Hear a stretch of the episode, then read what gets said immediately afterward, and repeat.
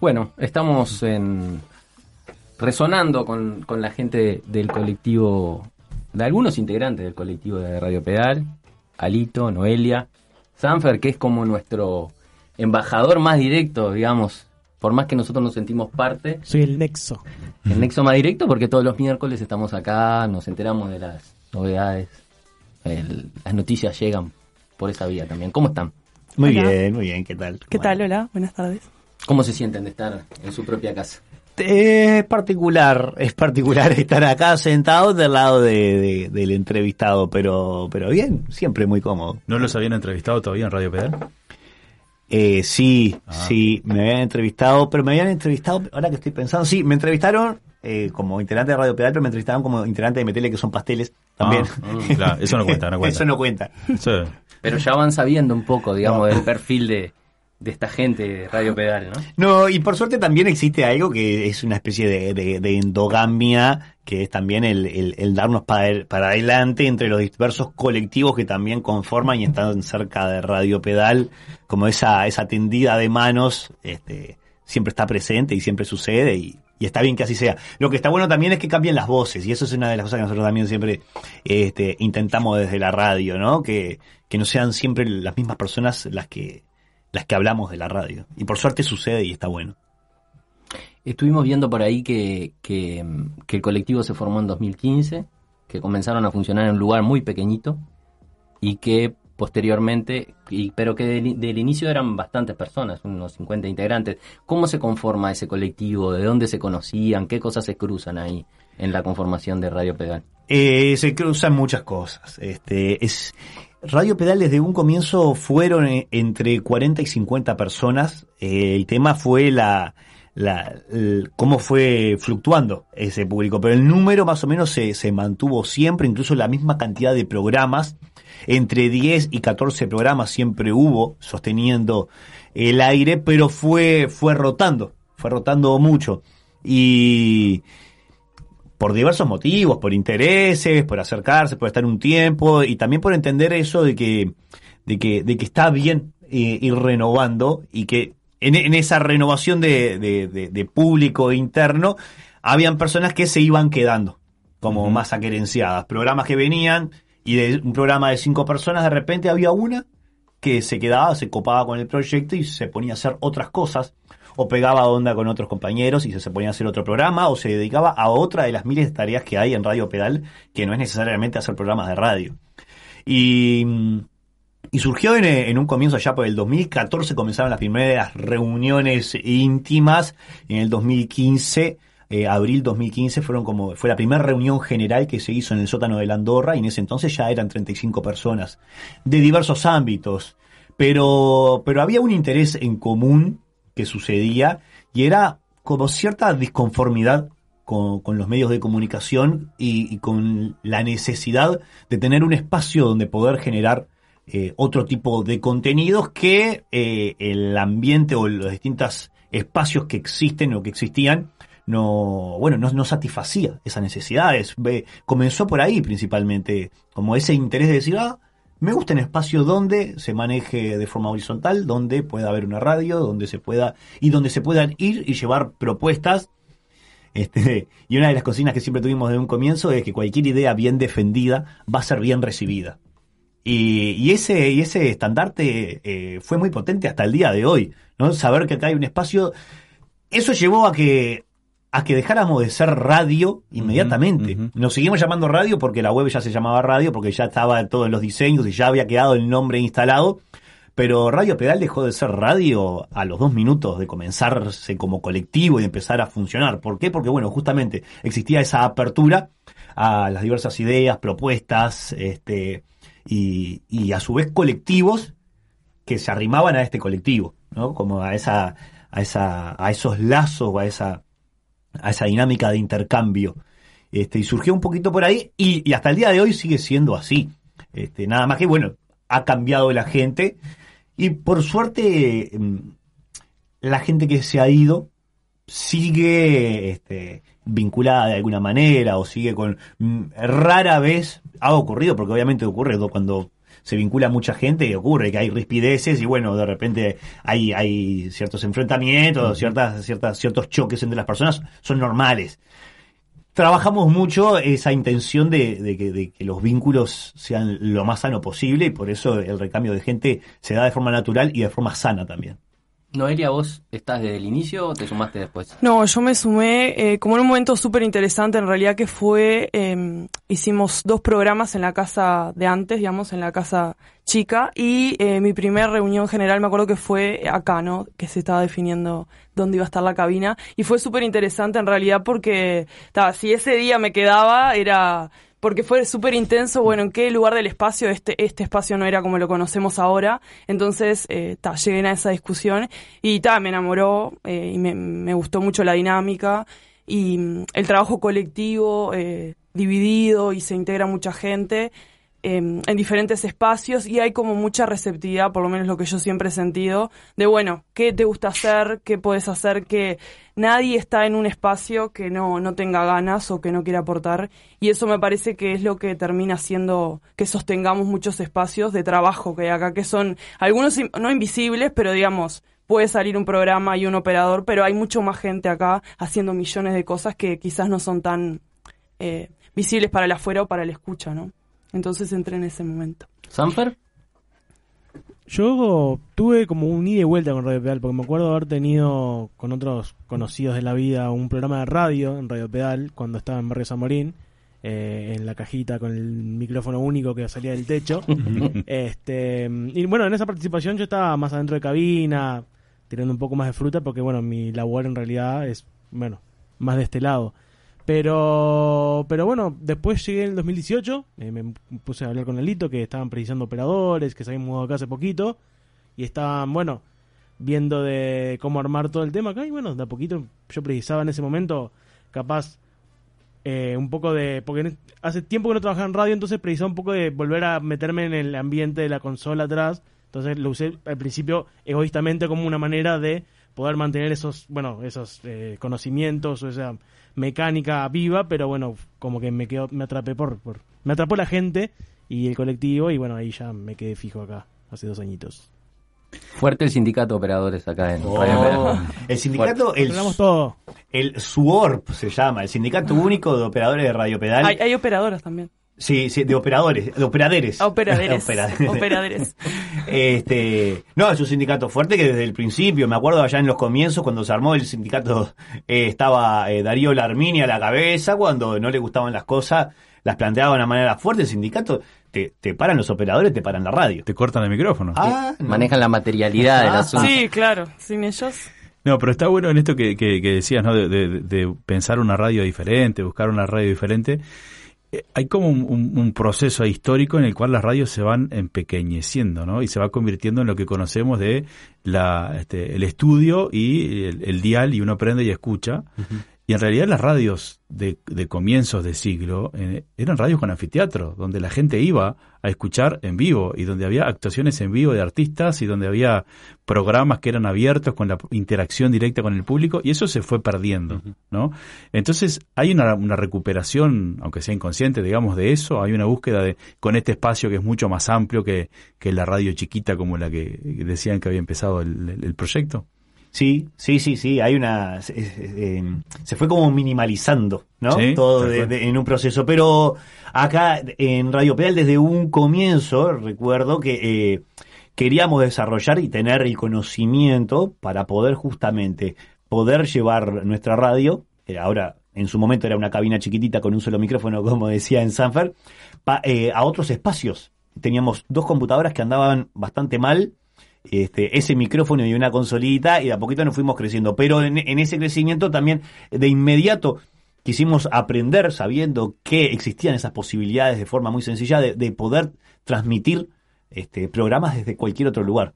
Claro. Y así fue que eh, la gente de Monos con Gillette en su momento eran los jugadores de Miramar Misiones que tenían un programa de radio este, acá, que fue un programa fundador de, de- de Radio Pedal. Eh, ellos hacían su programa desde la cantina de Miramar Misiones. Y, y fue un aprendizaje para nosotros desde el punto de vista técnico para decir, bueno, sí, podemos hacer esto con costo cero prácticamente. Y, y nos dimos cuenta que eso generaba cosas espectaculares. Claro. Y así fue que nos fuimos animando a poder hacer este, transmisiones desde otros lugares, porque obviamente la cabinita que teníamos, el estudio de radio que teníamos allá, eh, la radio toda, el espacio físico, medía 7 metros por 3.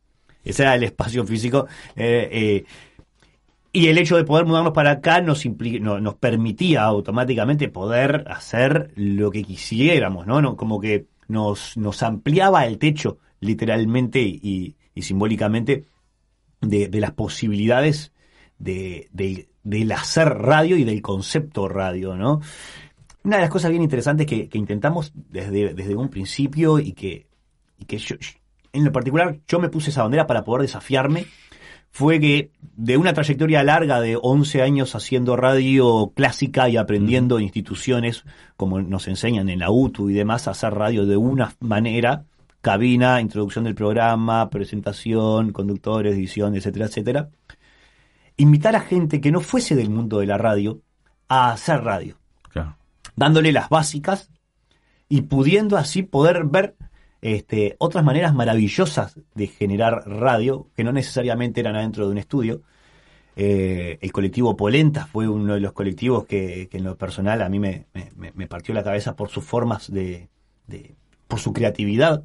Y también una cantidad de payasos medicinales en su momento, una cantidad de gente que se arrimó con cero experiencia en radio, hizo, al menos a mí en lo personal, este, darme un par de cachetazos bien fuertes y decir, mirad las cosas maravillosas que se pueden hacer radio. Y yo estuve 11 años haciendo lo, la- lo más cuadrado que se puede hacer, que incluso es lo que me sale hasta el día de hoy, ¿no? Venir, sentarme, conducir, entrevistar, eh, y, ta, y editar y chau. Pero, pero hay un abanico y una posibilidad creativa infinita de, de hacer radio que creo que también es eso, es un poco eso lo que se está sucediendo, es que también se está perdiendo eso, ¿no? Podemos escuchar la mejor radio, la radio con mayor presupuesto en nuestro país y podemos escuchar una artística fenomenal.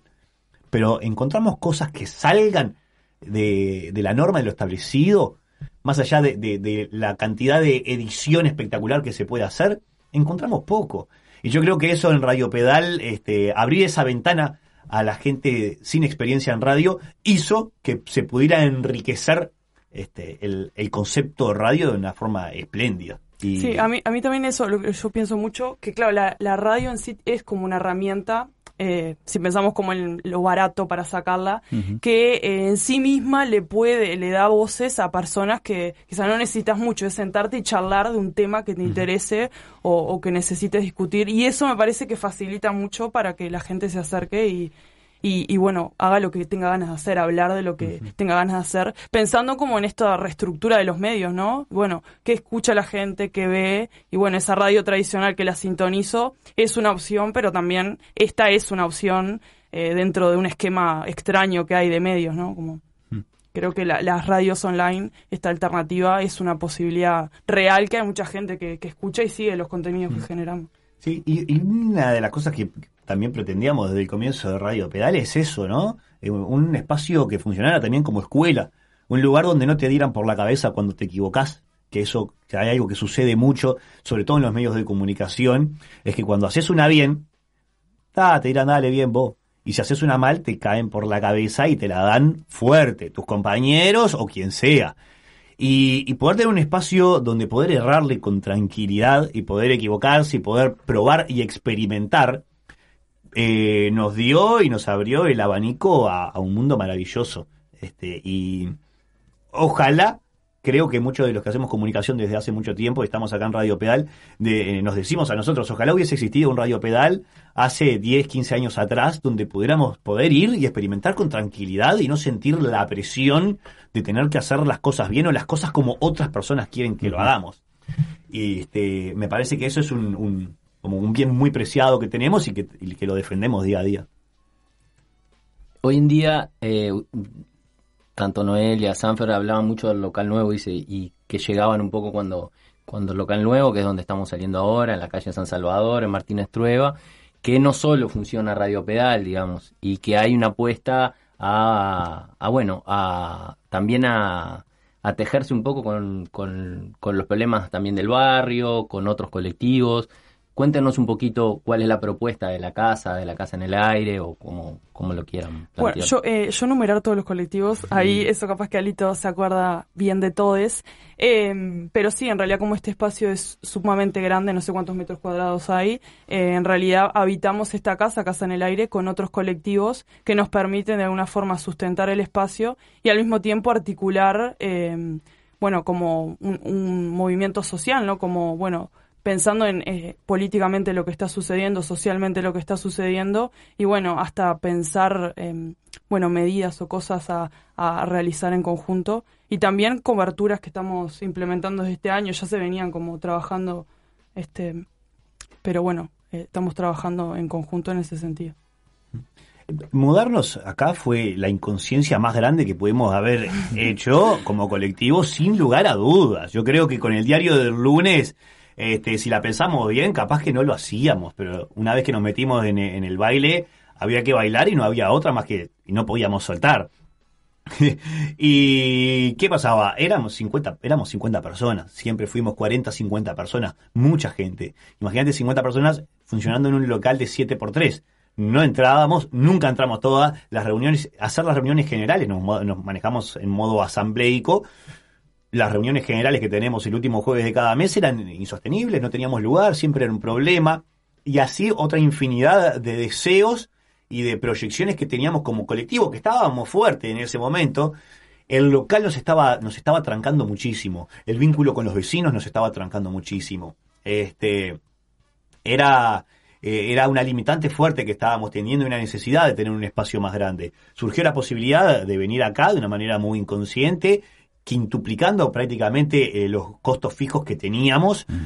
y pero bueno, eh, cometimos la inconsciencia por suerte y logramos venir acá este, y, y, y, así poder intercambiar con otros colectivos. Acá está colectivo eh, Catalejo, colectivo Boñato, colectivo Pal Taller, que hacen serigrafía, y colectivo Subte, son los que conviven acá, al igual que Radio Pedal, convivimos de, de forma diaria como, como espacio establecido. Pero también hay coros que funcionan acá, hay, eh, Jóvenes por la Memoria también funciona acá, y si no me equivoco, alguna cuestión más, o cosas también más transitorias, más efímeras, como obras de teatro, algunas cuestiones, este, y eventos puntuales que también... ¿El mercado también? mercado popular de subsistencia funciona acá también. Y así otra infinidad de cosas que a veces nos piden el espacio para hacer determinadas cuestiones. Eh, nos abrió la posibilidad como colectivo cuando nos dimos cuenta que ya no éramos una radio y éramos infinitamente más y teníamos un abanico infinito, una, cantidad de, de, pestañas abiertas como colectivo y que nuestra limitante era el espacio, venir acá nos proyectó muchísimo más y nos abrió otra cantidad de pestañas en las que, bueno, está el desafío está en poder sostenerlas, porque podemos seguir mudándonos a espacios cada vez más grandes y poder haciendo, hacer cosas más grandes, pero también hay un tema de, de que de que el que mucho abarca poco aprieta. Entonces, medir también, este, más allá de nuestros deseos de, de, de desarrollo como colectivo, también tenemos que sostener y, y, ver hasta dónde realmente podemos y podemos disfrutarlo, porque también está el tema de, del poder disfrutar y no, y no volverse loco haciendo las cosas, cosa que también nos pasa. Sí, también el, el tema de, de generar actividades culturales y con, con, también emprendimientos independientes, no sé, editoriales, músicas, eso ha generado también que se transforme como en un punto de referencia, que en ciertas situaciones, no sé, en las elecciones que se hizo una transmisión súper intensa y maratónica, bueno, mucha gente terminó viniendo a escuchar el resultado acá, o sea, como pasaron cosas que fueron como no programadas y no se fueron re, re interesantes o re hasta conmovedoras de decir, bueno, esta gente vino a escuchar los resultados a la puerta de la radio cuando nadie las había convocado. Y eso fue súper interesante y es como una especie, no sé, por lo menos yo lo veo así, como una especie de, de evolución de, de, bueno, de estas redes que se han ido entendiendo. Y creo que a forma, de forma acumulada, ¿no? Porque como que no nos dimos cuenta cuando llegamos acá vacío y después esto de que habiten otros colectivos y que conozcan este espacio, la gente vuelve. O sea, por lo general siempre hablas con alguien que dice, ah, vino otro programa, o que por algo alguna vez vino, o, quiere volver, o le gusta el espacio, le gusta la energía también, que eso también cuenta. Está muy bien. En la década de los 90 hubo un auge de las radios comunitarias en, en Uruguay. En, a inicios de los 2000 apareció Indimedia en el mundo y en Uruguay también. ¿Cómo ven hoy el panorama de la comunicación alternativa, popular, contrahegemónica? Pónganle el nombre que mm. quieran, digamos, pero el espacio de la comunicación no oficial o no formal, digamos. Hmm. ¿Lo ven? Sí, se ve, sí, sí, sí. por Eso, supuesto. sí, creo que es, no sé, eh, es algo que lo discutimos mucho. Ni siquiera el término, creo que todos esos que dijiste, creo que tampoco no los tenemos hasta definido que somos, y comunicación alternativa, eh, contrahegemónica. Em, creo que es un panorama muy distinto y creo que la utilización de, de Internet nos, pre- nos permite llegar a otros eh, de una forma distinta y no solo eh, también construyendo nuestra identidad desde hacerle contrapeso al otro, porque eso a veces puede dejarte en un lugar muy sencillo. Bueno, soy el contrapeso, quiero hacer la contrahegemonía, sino bueno, eh, creo que nosotros estamos un poco saliendo de eso, o hemos salido, de construir nuestra propia identidad. No sé si generamos agenda, pero sí, no todo eh, en función de lo que el, el otro hace, ¿no? En el blanco y negro, sino bueno, estos temas nos interesan y son los que ponemos eh, en la web, en las fotos galerías que generamos, y no solo por el contrapeso, sino porque nos importan a nosotros, ¿no? Pensando como en comunicación estrictamente periodística, ¿no? Claro. Sí, hay, hay una cosa de las cosas que, que hemos perdido el medio, el miedo, eh, creo que es a tener una posición política como medio de comunicación. No, muchas veces nos, nos preguntan, incluso nos han invitado de la FIC a, a discutir el tema de este, militancia y periodismo. Y nosotros entendemos que podemos hacer las dos cosas Claro. podemos tener una posición política clara, podemos manifestarnos este, como, como, como colectivo y también podemos hacer comunicación eh, a cartas vistas. Y creo que eso a nosotros, poder trabajar desde esa sinceridad también nos genera credibilidad, nos genera decir, bueno, está, por ejemplo, esta gente no, no se camufla atrás de discursos o editoriales o dice una cosa y se hace la, la imparcial, no, no, no nos hacemos los imparciales, no creemos en la imparcialidad. Este, creemos que somos personas que tenemos opiniones y que incluso dentro del mismo colectivo a veces también diferimos, lógicamente y por suerte, pero a veces como colectivo tenemos posiciones rígidas y firmes frente a determinadas circunstancias o coyunturas y aprendemos a, pararnos firmes frente a eso. En cuanto a el panorama eh, este, de, de los medios de comunicación independientes, contrahegemónicos o como se le quiera llamar, nosotros lo vemos súper alentador y lo vemos súper rico y lo vemos en un crecimiento que creo que, que sí se puede transformar en contrahegemónico si se tiene esa perspectiva. Porque fácilmente se puede volver hegemónico de un momento a otro, te querés dar cuenta, y lo contrahegemónico se transformó en hegemónico y punto, y pasaste a ser, ¿no? Como que hay que tener un poco de cuidado en, en, e- en ese término, poder cuidarlo o poder también de, este, defenderlo, ¿no? Y, y- y, e ir evaluándose paso a paso y no decir, pa, somos contrahegemónicos y después nos volvemos tremendo multimedia y tenemos tre- y marcamos la agenda y, y no, y terminamos siendo hegemónicos en ese caso. Pero, pero estamos generando muchas redes. Este, una de las cosas bien lindas que creo que está sucediendo entre los, los medios de comunicación alternativos, comunitarios y demás, es el como la no competencia o el no recelo. Eh, nos tendemos manos, brazos y ayudas constantemente. Nunca jamás vino ningún medio como Radio Pedal o más chico o más grande a pedirnos una mano, a consultarnos y, y no le contestamos o le dimos la espalda. No estamos de acuerdo con eso. Cualquier persona que, eh, o colectivo que está arrancando radio, que esté comenzando, han venido acá, han consultado y les hemos mostrado y dicho todo lo que sabemos y que podemos. Porque entendemos que también es, es fortalecer como una especie de, de trinchera.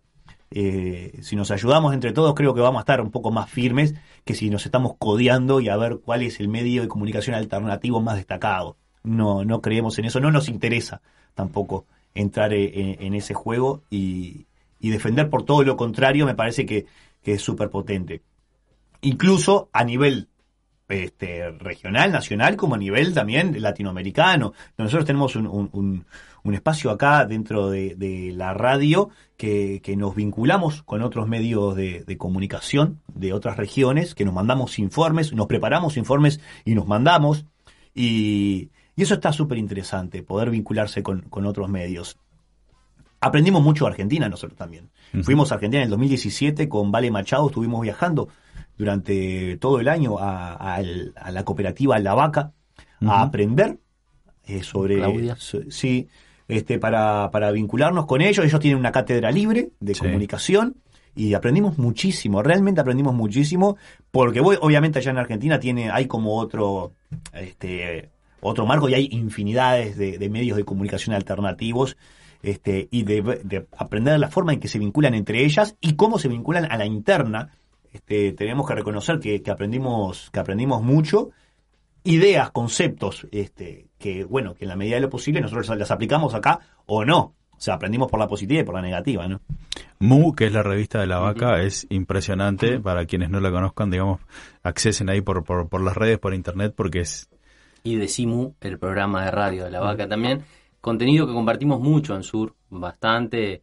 Eh, en algún momento incluso tuvimos un intercambio más, más fino de ir gente a los cursos de ellos y demás.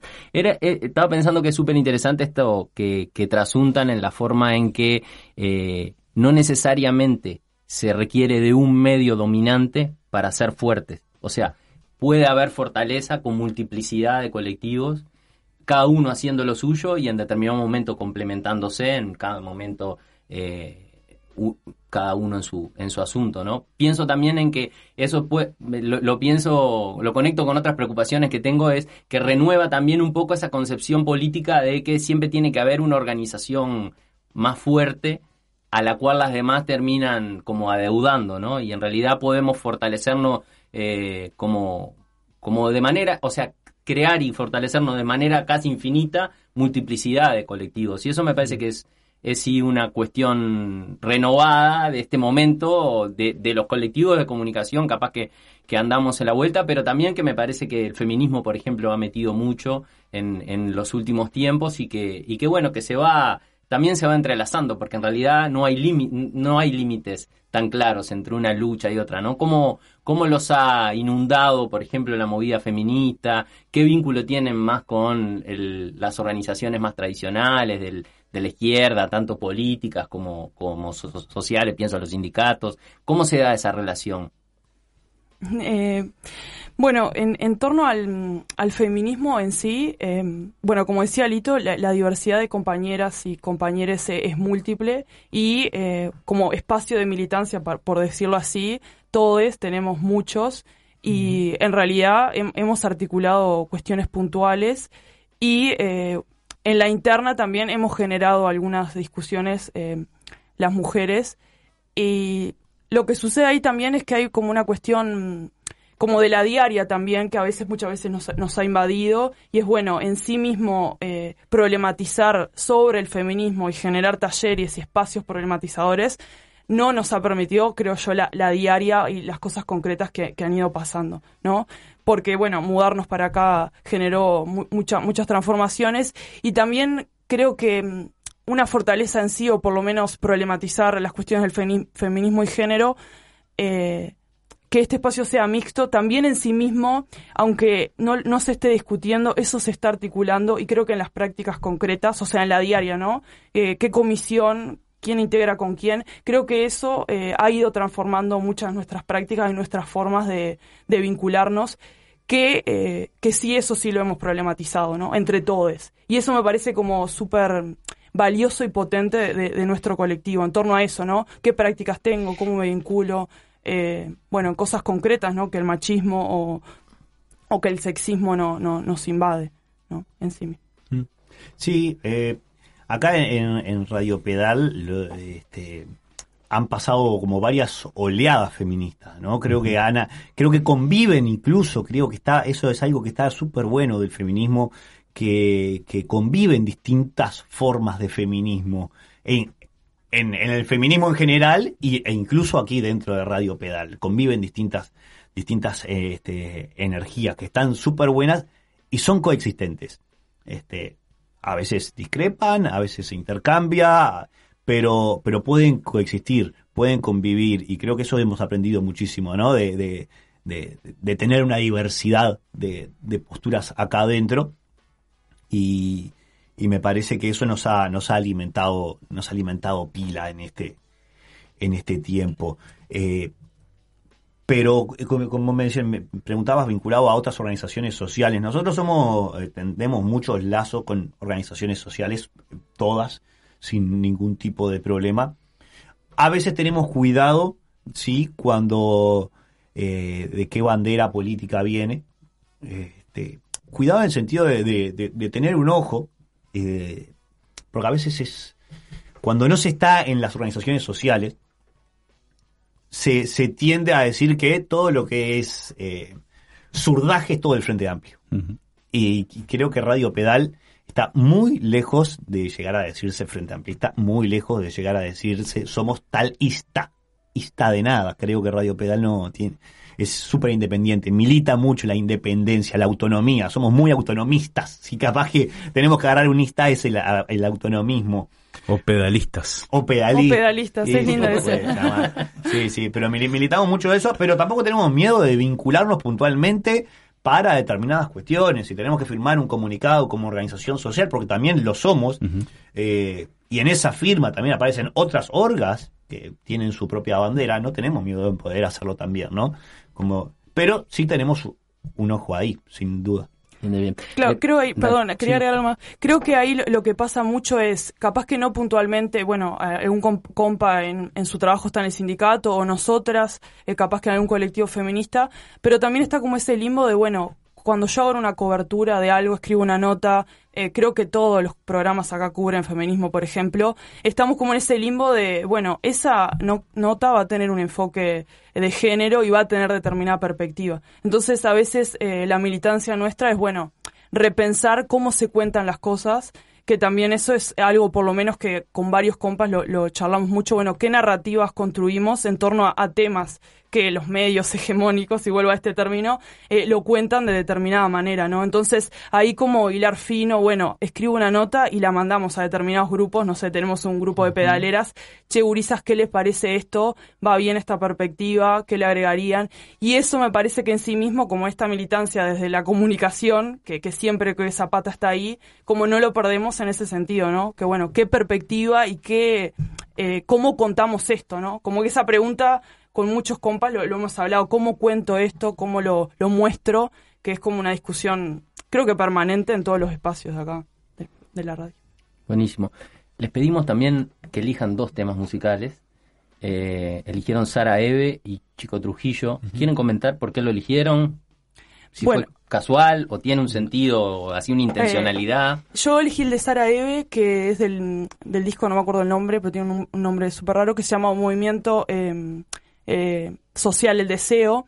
Y me parece súper interesante la, la canción porque la asocié con esto de como esta fuerza que tenemos del, del trabajo colectivo nosotros en la interna y, y de generar redes. Y lo que le comentaba ahora Sanfer afuera es, bueno, en esto de mostrar nuestra perspectiva desde otro lado, hacer visible cosas que muchos hacen invisible, bueno, no, en ese camino no perder la alegría, ¿no? Que a veces es súper complejo, ¿no? Pasan determinadas cosas y capaz que te hundicen, bueno, mira cómo está el país. Entonces, como no perder la alegría en, este proceso raro.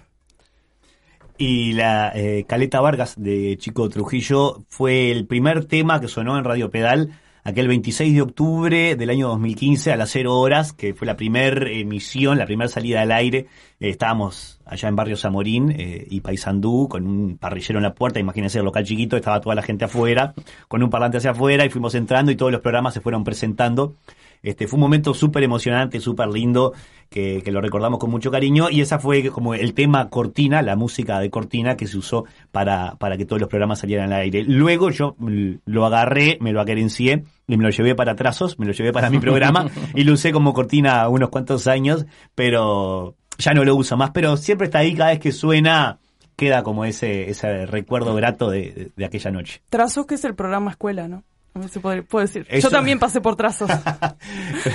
Trazo fue, El semillero. Eso, el trazo fue Yo vine por otro programa, pero también hice una temporada en trazos. Este Ahí. año no pude, pero en realidad se puede volver. Trazos es como... Siempre se puede volver atrás. Trazos es un programa que estaba de lunes a viernes, el- que lo conduje durante los primeros años, hasta el día de hoy, pero, pero por el que pasó mucha gente. Y, y- y la intención era poder sostener de lunes a viernes un programa. A las cuatro de la este, tarde. A las 4 de la tarde. Luego cambió para las 5 y ahora lo hacemos una vez por semana a las 6 con, con Alexandra y con Kiara. Porque bueno, este año particular y demás cuestiones este, llegó a que bueno, había que sostenerlo y estaba bueno. Y por suerte con, con Ale y con Kiara este, le metimos fuerte y justo este viernes es el último, el último programa del año, se cierra el ciclo, pero, pero bueno, es un programa en el que está bueno que cualquier persona de Radio Pedal o cualquier persona que se quiera arrimar y que funcione como eso, como un espacio de, de, de intercambio y de estandarte, de poder este, decir que hay algo que se puede sostener este, durante mucho tiempo y que el día de mañana puedo no estar yo y que lo puede puede ser parte de cualquiera eh, trazos. Pero es un es como una especie de, de- es eh, una institución si se quiere dentro al, al igual que colectivos al igual que hablando ciencia programas que están desde hace mucho tiempo y que se convirtieron ahí como en un en un mojón importante en, en, en la programación de Radio Pedal ¿Qué vamos a escuchar ahora, Sanfer, entonces? Caleta Vargas.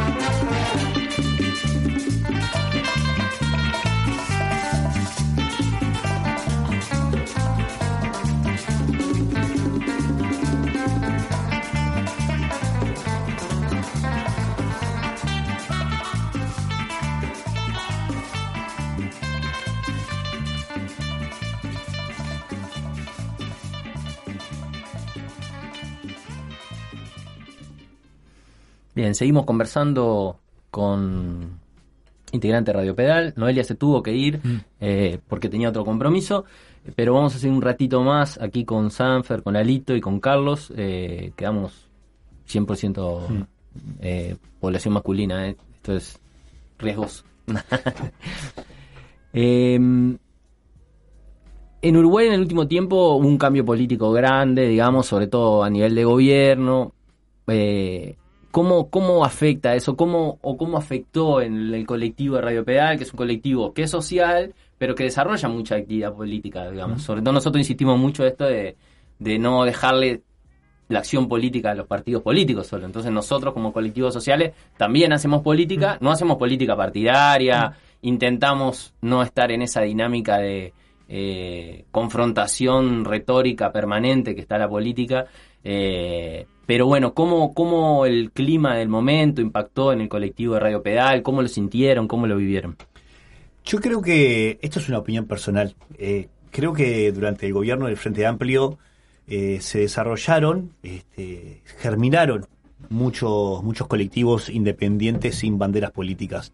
Creo que hasta, hasta el gobierno del Frente Amplio la, la militancia política, principalmente, no significa que no existiera, pero principalmente, si se quería militar socialmente, era, eran los comités de base, eran en, en, en las, en las agrupaciones que de alguna manera perfilaban y se, se tenían tendencia hacia el Frente Amplio. Creo que el Frente Amplio generó algo que para mí es, eh, fue muy positivo, que fue la disconformidad. Esto, repito que estoy hablando personalmente, Sí, sí, ¿no? claro. Creo que desde la disconformidad se, la sociedad civil se empezó a organizar sin necesidad de tener una bandera política partidaria. Y me parece que eso fue muy rico, que se fue desarrollando y se fueron tendiendo lazos. No sé si a sabiendas de que el Frente Amplio no iba a gobernar siempre, pero creo que se fueron tendiendo como, como se fue armando como una red de colectivos y de sociedad civil organizada, no político partidaria. Y, y al día de hoy, que bueno, la derecha asumió eh, el gobierno y está sucediendo todo lo que está sucediendo, eh, de alguna manera creo que se esperaba, creo que muchas cosas no son sorpresa. Sí sorprenden porque asustan, porque te explotan en la cara, pero no dejan de ser cosas que eh, de alguna manera también se proyectaban y podían llegar a suceder y estaban dentro del panorama de lo posible, dentro del mundo de lo posible. Lo veníamos viendo en la región desde años atrás, lo veníamos viendo, acá al ladito, pegadito a nosotros, no teníamos que ver la CNN, teníamos que mirar para acá nada más. Y, y eso está generando al día de hoy un- una unión entre, entre, entre colectivos que, que es muy estrecha y creo que se está tendiendo a, que ciertas diferencias entre organizaciones sociales se dejen de lado. Creo que ciertos caprichos o ciertos egos entre algunas figuras se están, se están haciendo fuerza para que queden un, un poco de lado y se pueda hacer foco en, en cosas que realmente tienen peso. Este, llamémosle avance de la represión, llamémosle look, llamemos en, en cosas que realmente se están siendo graves al día de hoy. Y, y ese es un sentido y, un, y, como una postura de- del concepto política mucho más amplio. Yo lo aprendí en estos años, acá, en estas organizaciones sociales, mientras me estuve vinculando en esto, ¿no? Como el concepto amplio de lo político. Incluso eh, desde las murgas, desde los colectivos artísticos, como el sentir y el apropiarse del espacio político, no desde, desde lo partidario, sino desde, desde el arte, desde la cultura, desde la comunicación, desde, desde lo performático, desde donde, eh, des- desde el entretenimiento.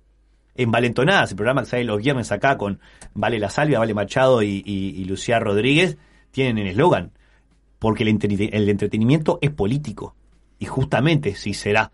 Y, y poder ampliar el, el- el concepto de, de lo político a la vida toda, creo que nos hace aún así mucho más eh, militantes, nos hace mucho más, mucho más fuertes y mucho más conscientes de nuestro quehacer cotidiano, desde nuestro vínculo con el vecino, vecina, hasta, hasta qué demonios estoy diciendo acá frente al micrófono, o qué nota escribo, o qué foto publico en las redes sociales.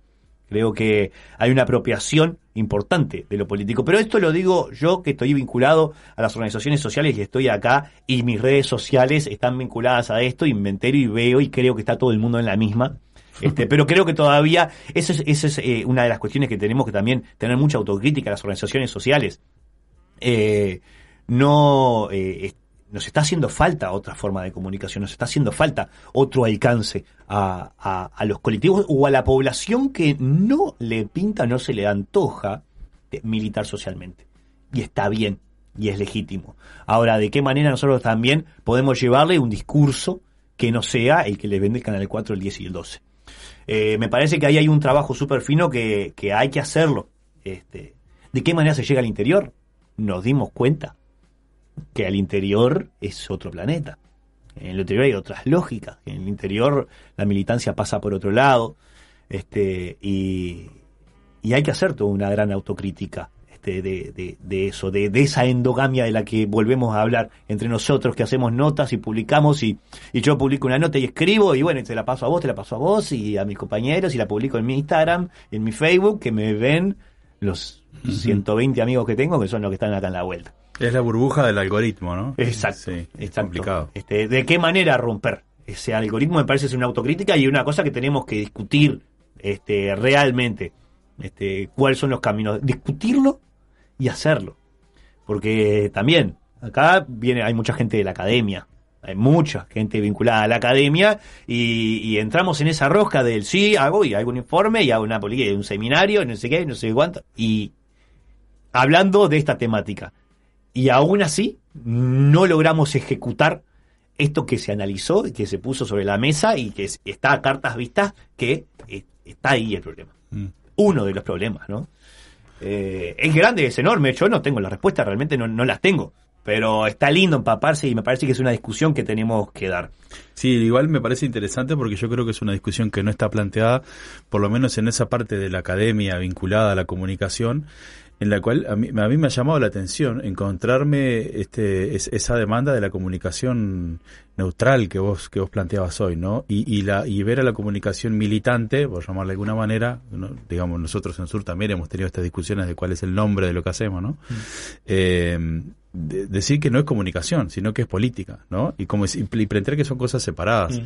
Y, y llama la atención encontrarse eso en el siglo XXI con gente de izquierda, ¿no? Este, conocedora y comprometida con las luchas sociales y que este, especializada en estudiar estos temas, pero que sin embargo sigue planteando esa idea este, de la neutralidad valorativa, ¿no? De la comunicación y el periodismo, que, que, que me pregunto si no estará ahí el problema, ¿no? Es decir, bueno, si no, no, no nos habrá ganado la, la, la, batalla el pensamiento conservador este, al, al inculcarnos esa idea de que el, lo que hacemos tiene que ser neutral para no este, interferir en la visión de la gente, ¿no? Sí, este, me su sucede esa interrogante en, en, con gente que está hoy egresando en la Facultad de Comunicación, gente de izquierda, ¿no? Gente de izquierda militante que tiene todavía esa visión de, de la imparcialidad, de la neutralidad, de la objetividad de, en comunicación este, yo me fui, recuerdo esta, esta anécdota, eh, la cuento, no tengo miedo de, de, contarla porque me sucedió. Yo estudiaba en el IPEP, Instituto de Periodismo, Enseñanza Periodística, estudié hace, estamos hablando de hace... La nueva generación. Hace 13, 14 años atrás. Y, y, discutí muchísimo con el director Banchero, que este, porque él cada tanto iba a dar sus, sus masterclasses y hablaba de la objetividad del periodismo. Yo era pleno estudiante de psicología en ese momento, y me agarró rabioso y yo le discutía a morir en una clase que no, que no existía el, el, la objetividad en, en, en, el periodismo. Él insistía que sí. Pregunta de examen, ¿qué es la objetividad en el periodismo? Yo le puse, la objetividad en el periodismo no existe y perdí el examen. Nunca fui a buscar el título, pero no me lo iban a dar. Este, pero eh, lo creo yo así, seguramente haya, venga alguien, me pueda argumentar este, 300 horas de por qué sí eh, tiene que existir y existe el objetivismo, la objetividad y la imparcialidad y, lo bueno que hace y lo discuto con compañeros y con amigos que están en, la prensa y el periodismo, ¿no? Esta es una postura mía, pero pero bueno, creo que ahí hay una, hay, hay una clave interesante, un hilito para poder empezar a, a desemarañar ahí un, una cuestión que tenemos de la comunicación de las organizaciones sociales. Sí, está, está buena esta discusión porque en realidad ahí hay una, al menos a mí me gusta una salida ahí que es que estas experiencias, Radio Pedal, Sur, otros colectivos, eh, no es que busquen objetividad en el sentido de recabar todas las voces que hay sobre un mismo tema, sino en la medida que pones una voz diferente, colaboras con la pluralización claro. de la voz. Entonces, en realidad nosotros no, siempre eh, yo lo pienso así, no, no es que queremos que otros medios no existan, ¿no? Ni que no exista, por ejemplo, más la prensa formal, pienso hoy en Uruguay, Brecha, desde la izquierda, ¿no? O del sector de izquierda, Brecha, la diaria, o otras experiencias, sino que lo que buscas colocar también enriquece lo otro que es masivo, es una relación desigual, porque no es una relación igualitaria, porque la capacidad de difusión es muy, muy diferente, aunque hay, hay muchos cambios ahora, pensaba también en, en- en los medios de comunicación vinculados, por ejemplo, a las suscripciones, que hacen, Claro. a nosotros nos pasa usualmente, gente que nos arrima textos diciendo, no, yo prefiero ponerlo acá porque eh, no, no está para suscriptores, porque se difunde más y lo que quiero es que se difunda. Creo que ahí tenemos un desafío que es por un lado, bueno, se tienen que, sobre todo los medios que son mm, eh, están en una dinámica comercial, se tienen que sostener, ¿no? Y hoy en día la dinámica papel está quedando bastante atrás y la lógica de la suscripción es esa, pero también hay un problema de acceso. Eh, si uno mira los portales en Uruguay, eh, los portales masivos de tipo comercial que no entraron en la lógica de suscripción se dispararon en lectura, como por ejemplo Montevideo.com. Totalmente. Y bajaron muchísimo aquellos portales que entraron en la dinámica de algunas notas para miembros o no. Más allá de la polémica, ahí el problema que tenemos es la posibilidad de acceso a voces diferentes que la gente se puede hacer, Mm. eh, digamos, opiniones diferentes. En ese sentido, vos usualmente, ¿qué lees? ¿Qué escuchás? Eh, otras cosas que no sean Radio Pedal. Me imagino que no estás 24 horas escuchando acá Radio Pedal. me volvería loco. Te volverías loco, claro. Sí, ¿Qué eh, te gusta? Me, eh, leo toda la prensa, intento leer eh, hasta el diario El País, este, aunque Primero siempre. bueno, sí, sí, sí, intento leer. Las editoriales últimas están viniendo lindas. Pa. Sí, lo, y lo peor es que las voy y las voy a buscar porque, porque a veces, ah, me sorprende un día y un día sí y otro también. Intento leer todo para, bueno, justamente tener esta, esta posibilidad de decir, bueno, y atrasos a, a Radio Pedal, ¿a quién traigo? ¿A quién invito? Y me, es un, eh, me da placer, es como un goce ahí, extraño que tengo, lo tendría que hablar con mi psicólogo, es un placer hermoso que siento cuando estoy en este micrófono sentado en el que estás tú, que me encanta ese lugar. Eh, tener a alguien adelante, o entrevistando por teléfono o, o acá enfrente, cuando realmente me da una visión distinta de todas las que leí en los otros medios. Claro. Eh, muchas veces hay eh, voces o campanadas que salen de personas que, ah, por la trayectoria, por conocer o por cercanía, sé que les puedo levantar el tubo y también tenerlas acá. Muy fácilmente y de hecho vendrían con mucho gusto. El tema es, ya salieron por todos lados. ¿Qué suma que yo lo tenga acá? ¿Qué, su- ¿Suma algo? ¿Aporta algo? ¿A, qui- a quién le suma? ¿A mí? ¿A mi ego? ¿A decir, ah, yo también lo tuve? ¿A esta figura? No, lo traigo en otro momento. Depende, de repente, sí, lo traigo en otro momento cuando haya pasado un poco todo esto y me pueda dar esa persona una visión distinta de esto que está sucediendo ahora. Em, el manejo de la fuente a, mí me, me- me interesa muchísimo. Sí, intento justamente, este, durante muchos años trabajé en medios hegemónicos y tuve que entrevistar a las personas que estaban dando su voz y que tenían, porque son las campanadas que tienen que estar, ¿no? Eh, de izquierda, otro de derecha, otro de centro, y, y son esas las campanadas, son solo esas. Me doy cuenta que cuando voy al bar escucho 400 cosas distintas. Bueno, pará, pero ¿por qué no traigo algo de esto distinto? Que. Y tal, pero esta persona no la conoce nadie. ¿Y, y qué importa si no la conoce nadie? Tiene algo súper interesante para decir y para traerlo. Y, y me parece que ahí está como nuestro fuerte, nuestro aporte a, a ese mundo infinito de comunicación y de voces que todas se pronuncian todo el tiempo en las redes, en Twitter. Eh, me, siento que ese es, es nuestro fuerte. En lo particular, sí, miro todo, todo lo que puedo, y lo que puedo pagar también, porque hay algunos medios que lamentablemente no los puedo pagar y también evito pagarlos, pero, pero creo que nosotros desde, desde medio alternativo, desde medio como nos queramos llamar, tenemos la obligación de estar informados y de ver cuál es el espectro, para justamente en ese espectro saber dónde pararnos. Me parece que tiene que ver un tema con una responsabilidad también. Está bueno, sí. El Sanfer. Usted que mira varios programas por la ventana, Dígame. eh, ¿cuáles son los de su preferencia? Vamos a entrar con las Oh, preguntas picantes. uy, no, no, ¡Qué no compromiso! al pobre Sanfer. Tiene que ser objetivo, ¿eh? imparcial, imparcial, Sanfer. Eh, puede arrancar por orden alfabético en Desordenando Mundos, ese lo sacamos, lo sacamos. Eh, no, recomiende, recomiende cosas que le parece que, No, a mí, a ver, no, no me podría, no, no podría ponerme en eso Te porque... estoy mirando, Sanfer. No, no, no, aparte me pasa que Trazos en momento lo hacía más... eh, Trazos en momento salía, to- cuando salía todos los días, yo lo operaba varias veces, entonces, pues es muy injusto, sería muy injusto... Nombrar eh, a unos. clas- nombrar a uno por encima de otro.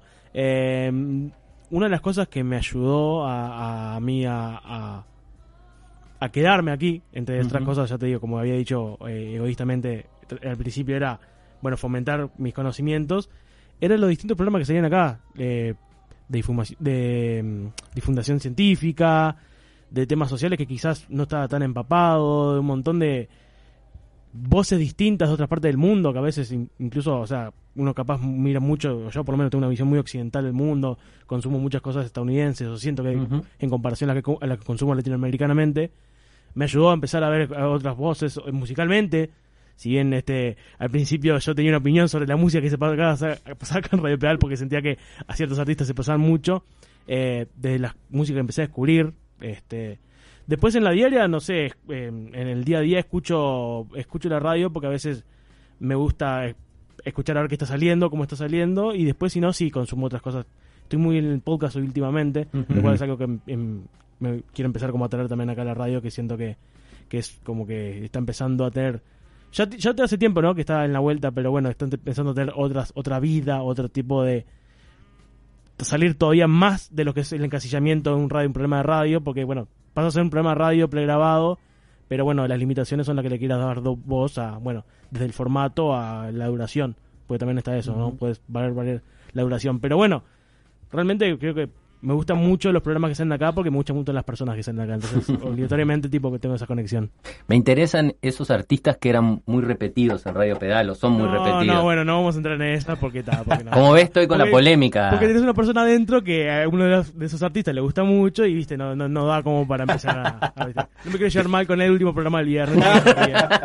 Después fuera de micrófono nos pasás la lista. Por hablamos, sí, sí, sí. sí. Hay, hay, hay divergencias, eso está bueno también en la selección musical. Culturalmente también, en el en hecho muestra diversidad, gente que viene con trayectorias totalmente diferentes. También la cultura más militante eh, a veces es eh, un poco encorsetada, también cerrada, y encontrarse también con compañeros y compañeras de otras trayectorias, la idea de una manera que la enriquece, porque también se conforma como una cultura un poco por momentos cerrada, ¿no? Y cómo, cómo la enriqueces si no es con estos cruces, con estos encuentros. Sí, el, eh, los operadores y operadoras de Radio Pedal son un baluarte muy importante. Eh, si hay algo que siempre le decimos a todos los programas, eh, la persona que está ahí del otro lado es un militante de la radio, entonces hay que cuidarlo, mucho. Y, y una forma de cuidarlo es hacerlo parte de lo que está haciendo acá.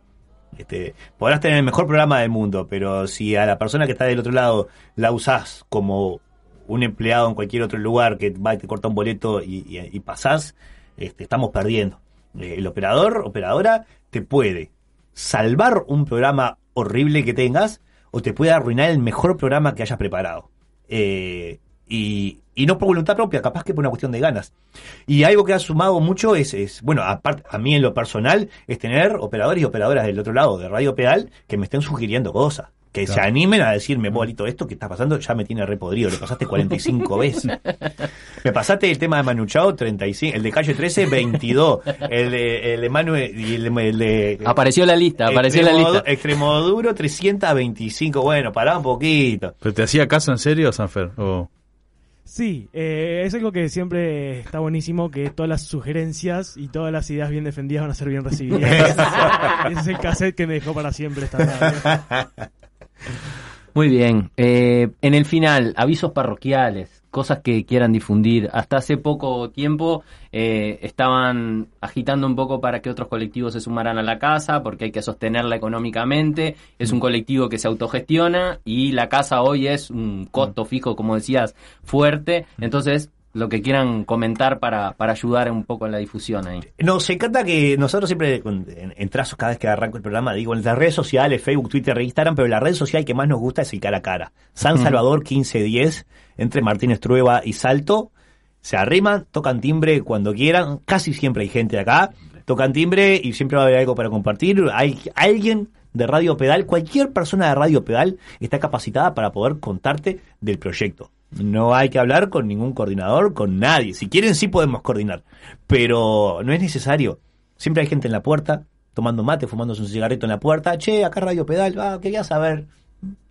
Y sucede, ha sucedido, y al día de hoy hay gente que tiene programas que se arrimó viniendo a tocar timbre y nada más. Eh, nuestro, el, el intercambio que nosotros queremos y deseamos es eh, que queremos realmente que, que, que suceda eso, más allá de que nos pueden contactar por cualquier red social. Pero, pero también se pueden sumar de otras maneras. O sea, para venir a Radio Pedal, para ser parte de este proyecto, no es necesario querer hacer radio. Eso es lo que queremos decir. Acá están abiertas las puertas para que, si querés venir y tenés ganas de conquistar una isla, trae la idea y capaz que el soporte y la estructura de este proyecto puede llevarte a poder conquistar esa isla. Eh, podemos hacer cualquier cosa. Pero también tenemos espacios disponibles, oficinas disponibles. Tenemos un sótano muy grande, un espacio, un hall acá muy, muy, muy amplio, donde se pueden hacer eventos pequeños. Hoy, con tema cuarentena y demás, re- de restricción, pero se pueden hacer pequeños eventos, acontecimientos, lectura de poesía, este presentación de libros, qué sé yo. Hay que cuidar el tema del aforo, pero tenemos un espacio abierto donde se pueden realizar cosas y también tenemos oficinas disponibles para que el proyecto este equipo de trabajo, quien desee tener un espacio, una oficina propia, viene y puede también alquilarla de forma de forma mensual sin ningún tipo de problema, lo charlamos, lo intercambiamos, hay precios accesibles y también está bueno porque queremos generar esa convivencia en este espacio que se llama Casa en el Aire, queremos generar como esa sinergia de, de los proyectos que conviven acá, que se quieran, que se conozcan y poder hacer cosas en conjunto, que es un poco la idea, más allá de que tengas tu espacio, tu oficina y puedas venir e irte y no conocer, y no conocer a nadie, ¿no? Queremos eso otro. Bien, les agradecemos mucho. Eh, queríamos hacer esta entrevista hace ya, lo dijimos al inicio, un tiempo. También es nuestra forma de agradecer como el encuentro, el espacio que, que, estamos habitando hace ya casi tres meses. Al, eh, nos arrimamos como para arrancar en plena pandemia, se demoró un poquito por la pandemia. Comenzamos el programa y la verdad nos estamos sintiendo súper a gustos y le queríamos agradecer y la forma también que nos parecía lindo era compartir un rato del programa y que, que bueno, quienes leen, escuchan eh, Sur puedan también conectarse con Radio Pedal, con los otros programas, con el, el ambiente y la energía que hay acá, que la, la agradecemos porque siempre hay muy buena onda y no es una cuestión de cumplido nomás. No es sencillo, eh, no es necesariamente eh, los buenos ambientes y los buenos climas se generan y tiene que ver mucho con la gente que lleva adelante los proyectos y con las ganas que se le ponen. Entonces, bueno, a los nuevos que se quieran sumar y a los que ya están, les agradecemos por, bueno, por gestar estos espacios, porque no en, no en vano un espacio en pleno centro de Montevideo, relativamente ubicado céntrico, con buena infraestructura, eh, grande, abierto, y que en realidad no es una propuesta ni privada ni estatal, es una propuesta que la propia gente de manera colectiva lo hace, también muestra que hay una modalidad de organizar la vida y las cosas que nos parecen que hay que hacer en esta vida de otra manera que no son las que eh, usualmente se, se comprenden o clásicamente se comprenden como o lo que hace el Estado o lo que hace una empresa. Entonces, bueno, nada, hay un colectivo acá que, que, que permite que esto funcione y me parece que está bueno reconocerlo. Eh, son esfuerzos de mucho trabajo, de muchas horas de trabajo puestos para que esto sea de esta manera. Eh, y, y para los que creemos en realidad en que la sociedad puede organizarse de esa manera, a partir del esfuerzo colectivo compartido de la gente que comparte trabajo y que no es un trabajo asalariado necesariamente, pero cumple con lo que necesitamos para vivir dignamente, eh, difundirlo, comentarlo y compartirlo, porque bueno, estamos también habitando este espacio desde hace unos meses. Hay una de las cosas que siempre decimos es que no somos un medio de comunicación serio. Creemos que, la comunicación no tiene que ser seria, tiene que ser responsable. Eh, y el clima de trabajo que, generamos y que se genera acá también es una decisión política de este colectivo. Y, poder ver y, y recibir ese feedback de que esa decisión política que tenemos tiene eh, buen recibimiento del otro lado y que genera y repercute de forma positiva, para nosotros es de las cosas más gratas que podemos tener, así que muchas gracias y bienvenido siempre, obviamente. Vamos arriba.